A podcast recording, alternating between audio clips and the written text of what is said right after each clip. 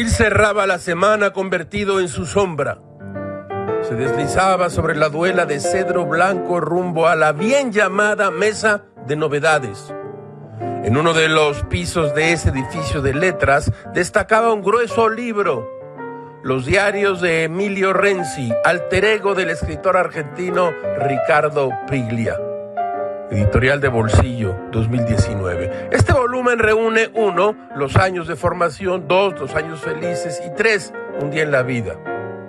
Gil nunca le había hincado el diente a este diario y empezó de pronto como que no quiere la cosa y quedó atrapado en la telaraña del talento de Piglia y pluma en mano a subrayar.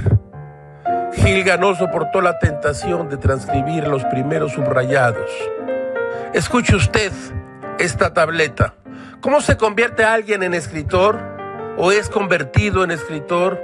No es una vocación a quien se le ocurre, no es una decisión tampoco, se parece más bien a una manía, un hábito, una adicción, si uno deja de hacerlo se siente peor, pero tener que hacerlo sería ridículo y al final se convierte en un modo de vivir, así, escribir, como cualquier otro modo de vivir.